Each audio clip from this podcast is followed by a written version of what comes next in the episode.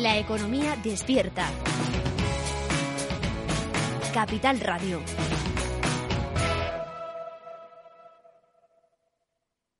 Neynor Homes les ofrece inversión inmobiliaria con Meli Torres.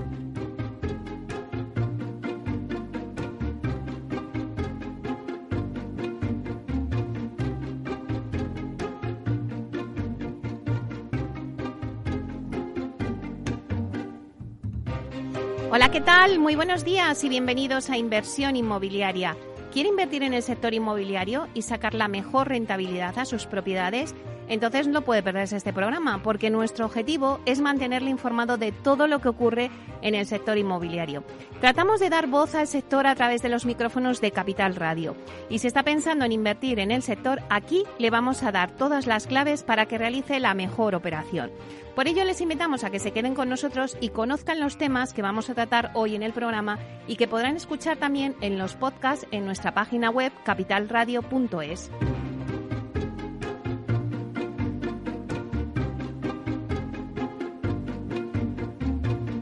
Bueno, pues hoy tenemos un programa repleto de información.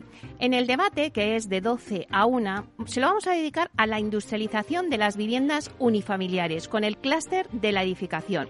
Es verdad que la vivienda unifamiliar tiene un peso minoritario en el mercado de la vivienda. Sin embargo, es necesario destacar su alto potencial de impulso de la edificación industrializada, ya que permite paliar la falta de mano de obra, optimizar procesos y, lo que es fundamental, acortar plazos de ejecución.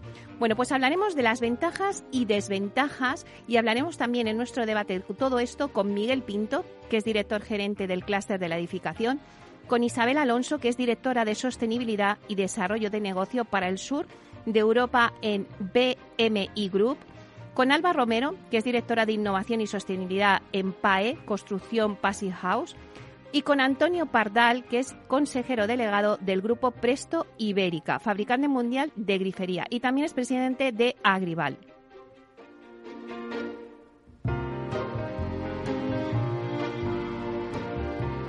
Bueno, luego, como todos los jueves, repasamos la actualidad de la semana inmobiliaria con el portal inmobiliario Idealista. Tinsa nos va a dar el dato inmobiliario del día. Y vamos a seguir con la actualidad y nos vamos a ir al MIPIM, a esta feria inmobiliaria donde se está desarrollando en Cannes, en Francia. Y contaremos con una crónica que nos hace la consejera de vivienda de la Comunidad Autónoma de Madrid, con Paloma Martín. Y luego también con, eh, vamos a contar también con la crónica de José Luis Moreno, que es director de la oficina de Madrid Nuevo Norte, que también están presentes allí en la feria. Vamos a ver qué proyectos ha llevado la Comunidad de Madrid al MIPEN y qué sensaciones, sobre todo, han recibido los inversores y los promotores internacionales.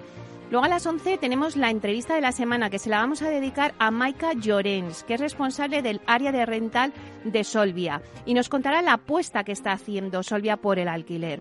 Bueno, la verdad es que Solvia se ha convertido en uno de los grandes impulsores del mercado Bill to Rent en España. Y vamos a hablar con Maika de esa hoja de ruta de la compañía en rental para 2022.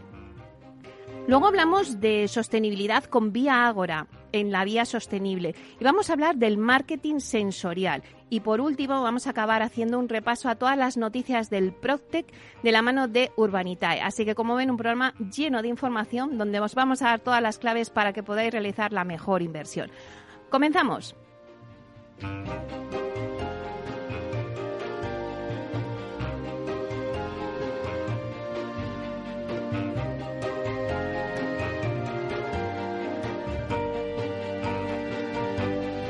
Inversión inmobiliaria con Meli Torres.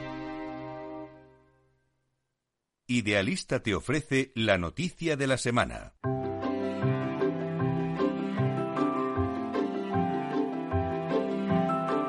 Bueno, pues vamos con las noticias de la semana de la mano de Francisco Iñareta, que es portavoz del portal inmobiliario Idealista. Buenos días, Francisco. Hola, muy buenos días, Meli, ¿cómo estás? Pues aquí una semana más, eh, deseando hablar contigo y que nos cuentes a ver qué está pasando en el sector inmobiliario. Bueno, y tengo noticias. Eh, ayer salían datos del INE. Voy a hablarte de compraventas. Es que eh, parece que la venta de viviendas en España sigue al alza después de haber cerrado 2021, como ya habíamos visto, con el mejor dato anual de, desde 2007, que más de 565.000 operaciones cerradas. Pues mira, ya tenemos los datos de enero. ¿Y qué es lo que ha pasado? En el primer mes de enero se inscribieron en los registros 52.684 compraventas en España, un 31% más interanual. Se trata del mejor dato de enero desde 2008. El nuevo repunte de las transacciones no es ninguna sorpresa, se produce principalmente gracias al tirón del mercado de segunda mano, que en el arranque de 2022 ha protagonizado el 81% de las operaciones eh, concretamente 42.692 frente a las 9.992 eh, viviendas de obra nueva. Las casas usadas han repuntado un 34,7, el doble que la obra nueva, 17,2% interanual. Pero bueno, el organismo de estadísticas, para dar un poco de calma, sitúa el repunte mensual de las compraventas en enero en el 9,5, que hoy está muy bien, pero por debajo del alza de los cuatro ejercicios anteriores. Mira, por darte un ejemplo, en 2018 en 2019 las ventas se incrementaron en el mes de enero con respecto al mes anterior un 40%. ¿Vale? Sí.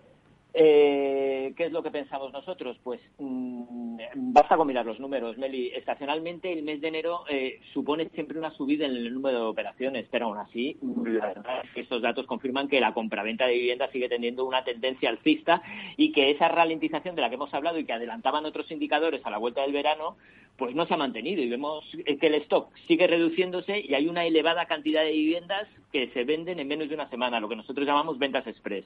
De todas formas, resulta complicado hacer previsiones sobre qué va a ser el comportamiento a medio plazo. ¿Por qué? Mm, la inflación y las consecuencias socioeconómicas de la invasión rusa eh, Meli, pueden retraer las ventas entre particulares, pero al mismo tiempo podrían incentivar la inversión de los pequeños ahorradores. Así que resulta un poco imposible. La bola de cristal no la tenemos. Vamos a hacer un poquito de foco, que te estaba diciendo. ¿Qué es eso de las ventas express? Esta semana en Idealista hemos realizado un informe. Vale, y nos hemos dado cuenta que el 15% de las viviendas que se vendieron a través de Idealista durante el mes de febrero no llevaban ni una semana en el mercado.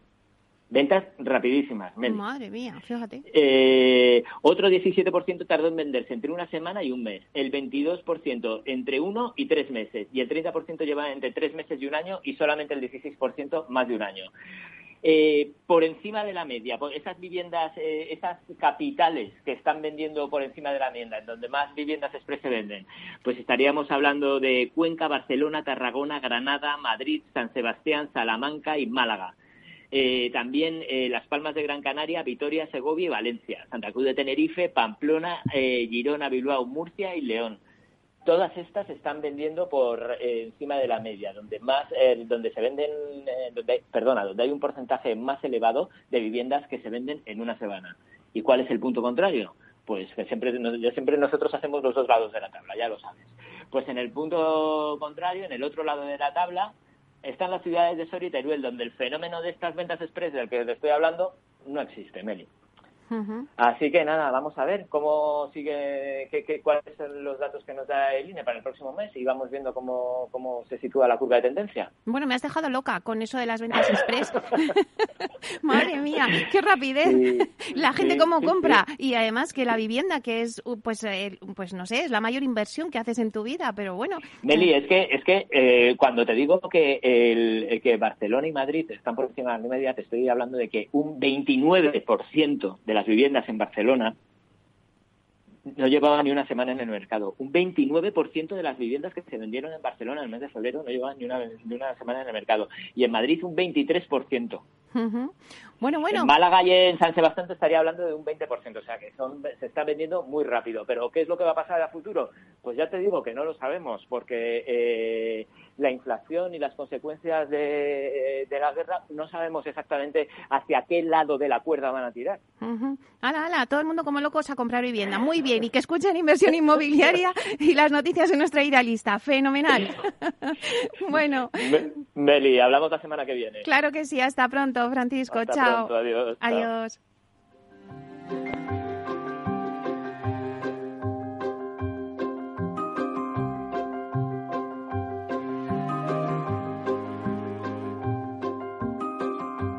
Inversión inmobiliaria con Meli Torres.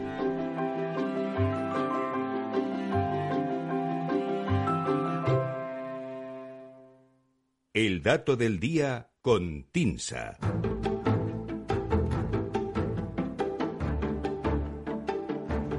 Bueno, después de escuchar estas ventas express que nos traía Idealista, eh, vamos a escuchar el dato del día que nos trae Susana de la Riva, directora de Marketing y Comunicación de TINSA, que va sobre los millones de metros cuadrados edificados anualmente en España. No se lo pierdan. Buenos días, Susana.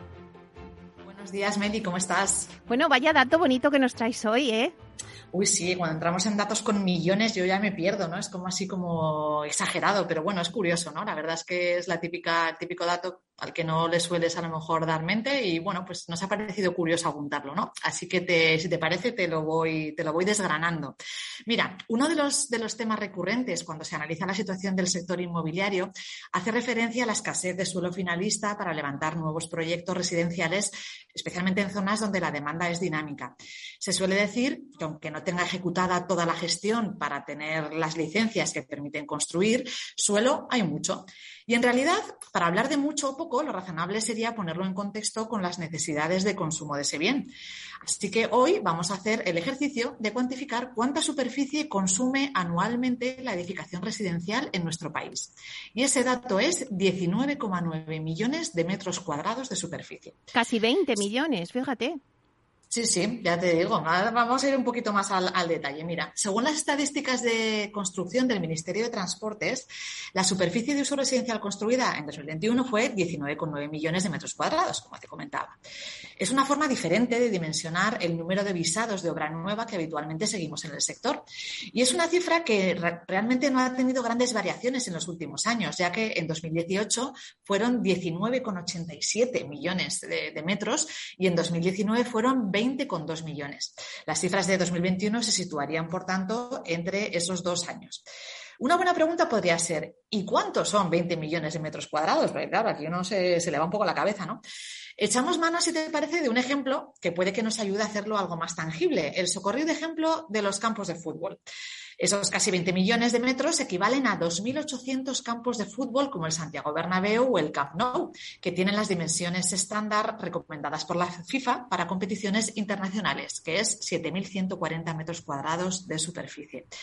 Conviene aclarar en, este dato que, que, la superficie anual de nueva vivienda incluye toda la superficie edificada, incluyendo las denominadas zonas comunes, accesos, portales, escaleras, zonas de ascensores, etcétera. Es decir, esas zonas necesarias para que una vivienda sea funcional, pero que no forma parte de la superficie de la vivienda propiamente dicha de puertas para adentro. En el caso de las promociones plurifamiliares, los espacios comunes pueden representar en torno al 20% de la superficie construida total, mientras que en las viviendas unifamiliares estos usos comunes pues, son prácticamente cero, ¿no? porque todo es de uso privativo. Los 20 millones de metros construidos se concretaron en 31.337 edificios residenciales y 108.300 viviendas. Cada edificio absorbe una superficie media construida de 636 metros cuadrados y en el caso de las viviendas, incluyendo las zonas comunes, serían 184 metros cuadrados. Buceemos un poco más en el dato. De esos casi 20 millones de metros cuadrados construidos en 2021, algo más de 13 millones se edifican en pisos, en altura, ¿no? Las plurifamiliares que decíamos antes, y 6,5 millones en unidades unifamiliares. Si lo repartimos conceptualmente, tendríamos que un 66% de la superficie edificada se asocia a proyectos plurifamiliares, un 26% a viviendas adosadas y un 7% a aisladas. Más o menos hemos dimensionado cuánta superficie estamos construyendo en España en el ámbito residencial. Vamos a hacer el ejercicio más global. En los últimos 30 años, tomando como punto de arranque el inicio de la serie histórica en noviembre de 1991, se han edificado más de 1.800 millones de metros cuadrados. Si la superficie de la ciudad de Madrid es aproximadamente 604 millones de metros cuadrados, estamos hablando de que en las últimas tres décadas se han construido en España una superficie equivalente a cerca de tres veces la ciudad de Madrid. El suelo es un bien preciado y transformarlo en urbano un proceso muy largo y costoso. Eh, por muy abundante que parezca, lo cierto es que es un bien limitado. Es importante, por tanto, producir suelo urbano al ritmo que la sociedad lo requiere para evitar tensionamientos en el mercado inmobiliario y también hacer un buen uso de él. De ahí que las recomendaciones en materia de sostenibilidad y de urbanismo que estamos escuchando de manera más intensa en los últimos tiempos apunten a apostar por modelos de ciudades compactas ¿no? que permitan aprovechar mejor ese espacio. Bueno, cierro ya. Nos quedamos con ese dato de que la superficie de uso residencial construida en 2021 en España fue de 19,9 millones de metros cuadrados. Bueno, Susana, la verdad es que no hay cómo cuantificar las cosas. Nunca me hubiera imaginado, nunca me hubiera preguntado eh, cuántos metros edificables había en España. Pero bueno, la verdad es que es un tema muy, muy interesante el que nos has expuesto hoy. Así que, pues te esperamos para el próximo jueves a ver qué datos nos traes. Pues nada, encantada como siempre, Meli. Buen fin de semana y hablamos la semana que viene. Un abrazo. Buen fin de también para ti. Un abrazo. Hasta pronto. Adiós.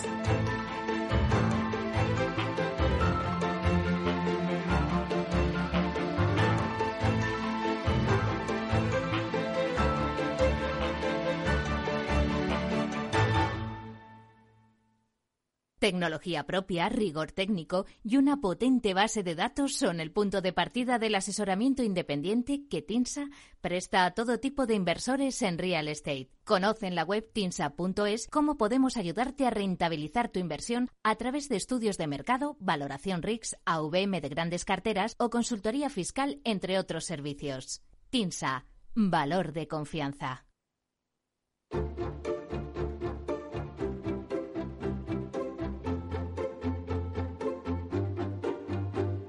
Es el momento del análisis.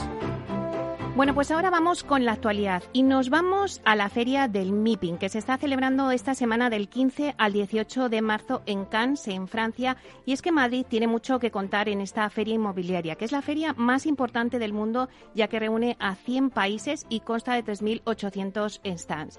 Bueno, pues para saber cómo se está desarrollando la feria y el papel de la Comunidad de Madrid, tenemos el placer de contar hoy con nosotros a Paloma Martín, consejera de Vivienda de la Comunidad Autónoma de Madrid, para que nos diga qué sensaciones están recibiendo de los inversores y promotores internacionales. Los inversores internacionales se han interesado mucho por la oferta de suelo público, especialmente para el logístico y la instalación de data center. Madrid tiene ahora la mayor oferta de suelo público en el mercado, casi un millón de metros cuadrados. Hemos cerrado encuentros con más de una veintena de inversores y hemos recibido a los alcaldes de Lisboa y Oporto y al ministro de Turquía, entre otros. La Comunidad de Madrid ofrece un entorno favorable a la iniciativa empresarial, defensa de la seguridad jurídica con modelos basados en la colaboración público-privada y una economía fuerte y competitiva junto a una fiscalidad baja. Bueno, pues muchísimas gracias, Paloma Martín, consejera de Vivienda de la Comunidad Autónoma de Madrid. Gracias por hacernos esta crónica de la Feria del MIPIN a todos nuestros oyentes. Un abrazo. Un placer compartir con vosotros el éxito de la feria. Un saludo, Meli.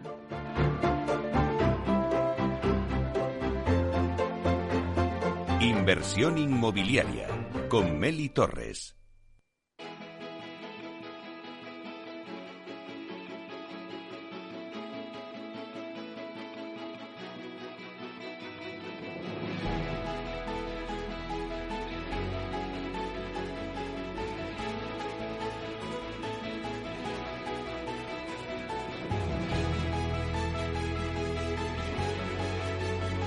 Bueno, y seguimos con el MIPIN. Y ahora nos vamos en directo, nos vamos hasta Cannes, que tenemos con nosotros ya en los micrófonos a José Luis Moreno, director de la oficina de Madrid Nuevo Norte de la Comunidad Autónoma de Madrid, que acaba de llegar, me ha dicho, ahora mismo a la feria y nos va a hacer también una crónica de cómo está cogiendo pues la feria, el stand que llevamos de la Comunidad Autónoma de Madrid. Vamos a darle la bienvenida. Buenos días, José Luis. Buenos días, Meli, desde aquí en directo. La verdad es que un tiempo un poco nubladillo, pero bien, muy muy muy activado todo, muy bueno, activado. Bueno, lo primero, darte las gracias porque te he cogido aquí a Matacaballo, te he llamado y te he dicho, oye, ¿dónde estás? Me dices, pues me voy camino de la feria. Te digo, bueno, pues cuando llegues conectamos. Y la verdad es que es un placer siempre hablar contigo, José Luis, porque estás siempre ahí al pie del cañón en donde está la noticia. Cuéntanos. Encantado. Bueno, el ambiente es tremendo, la verdad es que muy buen ambiente, más de 20.000 inscritos. eh, ciudades con las que, entre comillas, competimos muy potentes aquí, pues París, Londres, con unos están impresionantes, eh, con producto muy bueno, eh, proyectos similares a Marino Norte que se están desarrollando en el mundo, que son ejemplo a seguir. Nuestro proyecto muy bien, muy bien situado y valorado, ahora te comentaré el detalle. O en general, cuando hablas con, los profesionales del sector inmobiliario, ellos te dicen que es verdad que hay un grado de incertidumbre por lo que está ocurriendo en Ucrania, pero yo les veo mucho más positivos de lo que yo me imaginaba que iban a estar. Y la verdad es que con muchas ganas de hacer un montón de cosas. Y la posición de Madrid, pues bien, eh, coordinados con la Comunidad de Madrid, el Ayuntamiento de Madrid, eh, también en este caso con DCN, de Madrid Nuevo Norte, y bueno, una maqueta interactiva que hemos puesto que se ve bastante bien cerca del pabellón de España, que está teniendo mucho éxito. Es la única maqueta interactiva de toda la feria. Las demás son o de cartón piedra o, de otra cosa, pero esta es la única donde se explica el proyecto y se ve cómo se desarrolla el proyecto. Eso cuéntanos, eh, cuéntanos, José Luis, que es que además todo el mundo habla de vuestra maqueta. Cuéntanos. Sí, sí. Bueno, pues eh, hemos, yo creo que hemos acertado. Eh, Norte, que tiene un equipo profesional muy bueno, ha puesto en marcha pues un, un sistema interactivo donde se explica el proyecto y según se va explicando en la maqueta se van activando las noticias. Eso le está llamando mucho la atención. El proyecto también. Madrid está en el mapa, claramente. La pandemia nos ha, nos ha puesto para bien en el mapa por cómo como hemos eh, sido, entre comillas, una tierra de libertad, de cultura, de ocio cuando otras ciudades cerraban, eso es muy positivo. Y el hecho de que nos vean juntos, ayuntamiento y comunidad, pues claramente es muy positivo, ¿no? Pero aquí hay otros proyectos también, si no te importa, que pues, en Londres eh, tenemos el de Borough Yards o el de Bankside Yards, que son muy interesantes, o, una isla en las, en la, una isla flotante en las Islas Maldives, o bien en los campos de Siemens o de Alibaba, uno en China y otro en, en la India. Es decir, eh, competimos, ¿eh? es decir, eh, la vida es complicada, ¿eh? o sea, no nos podemos dormir. Estamos contactando con, con promotores, eh, developers, que es lo en, en inglés como, como, se llaman, que ellos de la mano con equipos de arquitectos e inversores son los que plantean pues esa lucha por el suelo, por desarrollar eh, productos icónicos. Y nosotros tenemos, eh, algunas de las parcelas que tenemos públicas son para un proyecto icónico. ¿Qué sensaciones, eh, José Luis, habéis recibido de los inversores y promotores internacionales? ¿Sentís que se ha posicionado Madrid, como me decías, como uno de los principales polos de atracción e interés eh, eh, de Europa? Sí, sí, no solamente Madrid. Por ejemplo, Málaga, Málaga también la veo muy potente aquí en la feria. también está, hay un stand de, de Barcelona bastante potente, es decir, el producto español se valora bastante tenemos eh, la calidad de vida, el clima eh, y la forma de ser nuestra sigue siendo muy valorada. aquí hay ciudades, eh, cuando tú ves, no puedo poner ejemplos, pero sí de países, ¿no? es que algunos climas en Europa occidental y oriental son muy duros, entonces su producto es, es menos competitivo que el nuestro cuando tú lo pones en calidad de vida.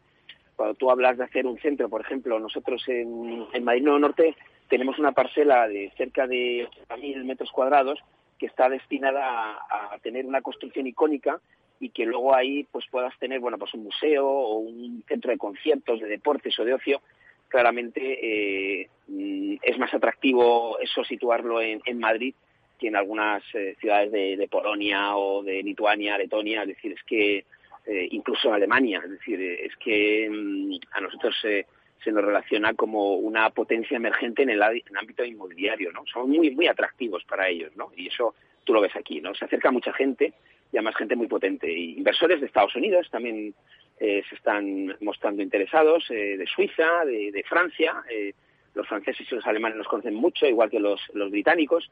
Eh, la verdad es que está siendo muy, muy positiva nuestras, nuestras sensaciones. Y José Luis, de vuestro proyecto de Madrid Nuevo Norte, eh, ¿por qué preguntan más eh, los inversores? ¿En qué están más interesados? Bueno, lo comentaba Paloma, la consejera, ¿no? Es decir, la logística es algo importante, que es verdad que nosotros en Madrid Nuevo Norte sobre todo vamos a tener lo que se llama la última milla, pero muy, muy buena conexión con la logística. nosotros que llevamos suelo, Alcalá de Henares es la ciudad que todo el mundo se fija para todos los temas.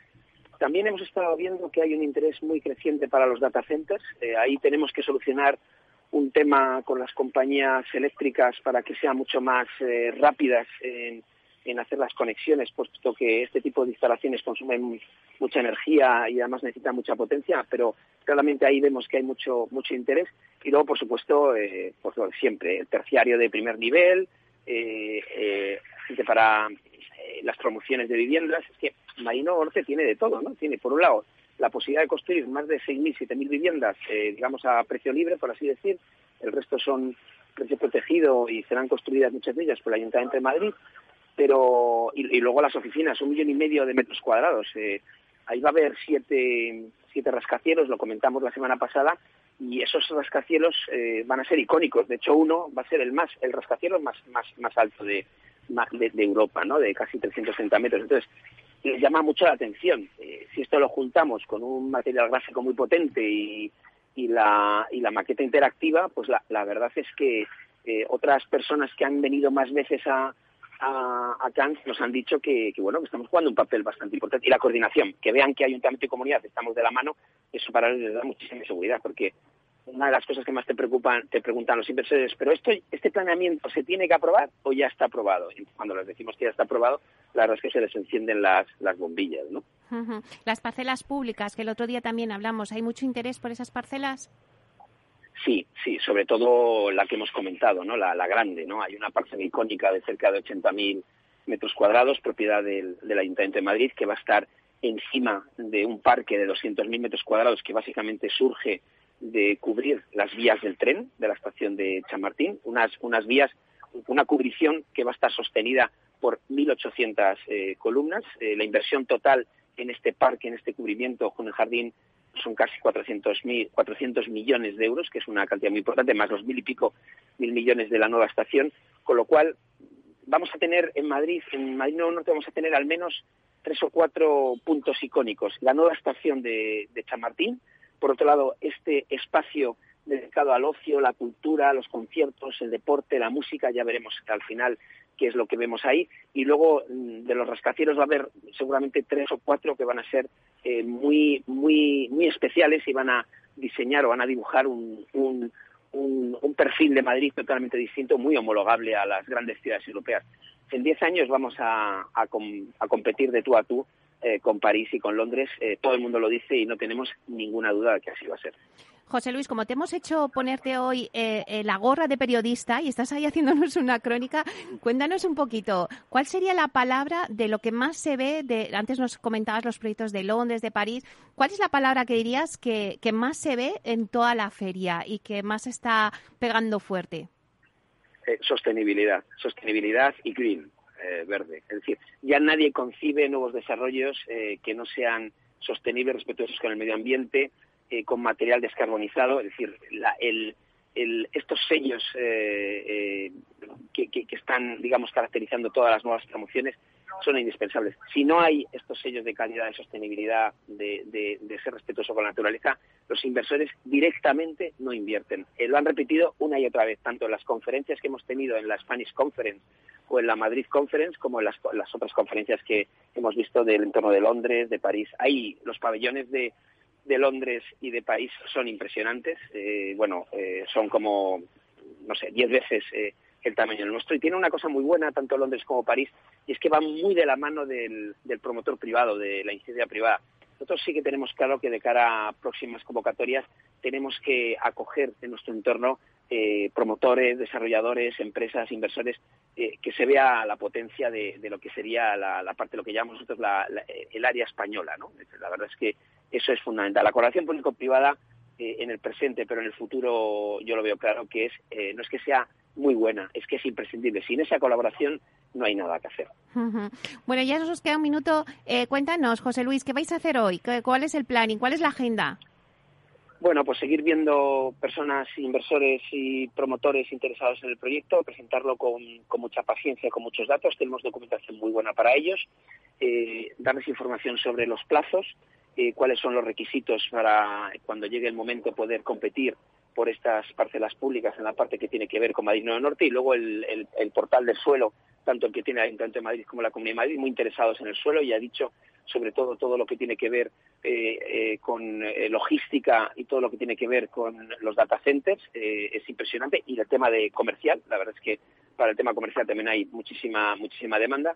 Y bueno seguir atendiendo en reuniones pues a todas estas personas que tan amablemente se acercan a nuestra área y que en general salen salen contentas con lo que les vamos contando hay oportunidades sin lugar a duda para todos y para ellos mucho más Pues muchísimas gracias, José Luis Moreno, director de la Oficina de Madrid Nuevo Norte de la Comunidad Autónoma de Madrid. Gracias, José Luis, por hacernos un hueco desde la feria y darnos y contarnos la actualidad de lo que pasa en la feria. Encantado. Muchísimas gracias a vosotros, Meli, por tener siempre un hueco para nosotros. Gracias a ti, que eres nuestro mejor periodista que hemos mandado allá a la feria. Muy bien, venga, un Muchas abrazo gracias, fuerte. hasta pronto. Adiós.